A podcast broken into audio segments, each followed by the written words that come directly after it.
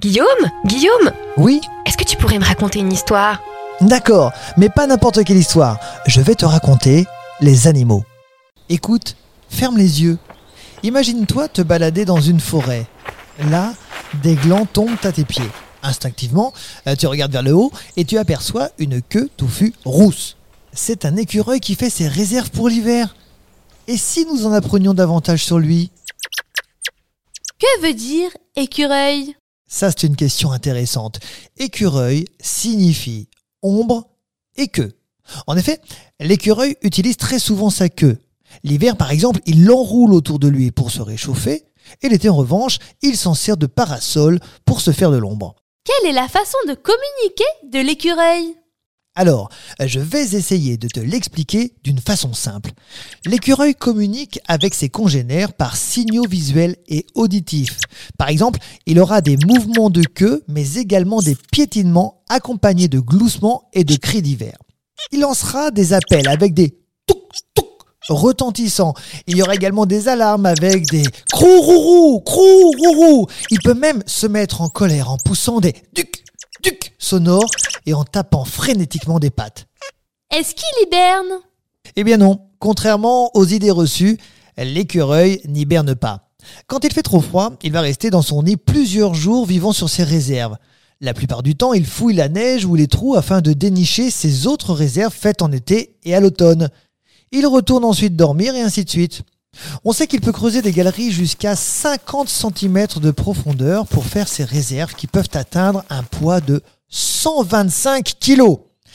Il faut savoir que grâce aux écureuils, la forêt voit souvent de jeunes pousses d'arbres grandir. En effet, les écureuils ont énormément de cachettes, mais ne les retrouvent pas forcément. Du coup, les réserves bourgeonnent et grandissent. Il est un des principaux bienfaiteurs des forêts. T'imagines 125 kilos de glands amassés Ça fait un paquet d'arbres, hein Mange-t-il seulement des glands? Pas du tout. Son menu varie selon les saisons. Au printemps, il mangera des insectes, des limaces, des oisillons, qui sont d'ailleurs ses menus favoris. En revanche, en été, ce sera plutôt baies et fruits. En automne, les voici, les voilà, les glands, les noisettes, les graines de conifères, les bourgeons, les tubercules, qui permettent effectivement d'enrichir ses réserves pour l'hiver et donc pour son estomac. Combien d'espèces d'écureuils existent-ils?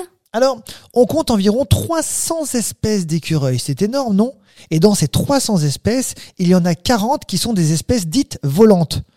Le plus connu est l'écureuil roux que l'on peut observer dans nos forêts, s'amusant à bondir d'arbre en arbre ne sachant voler. Il existe également un compère assez connu euh, dont le nom ressemble à une peluche qui fait partie des 44 espèces à savoir voler.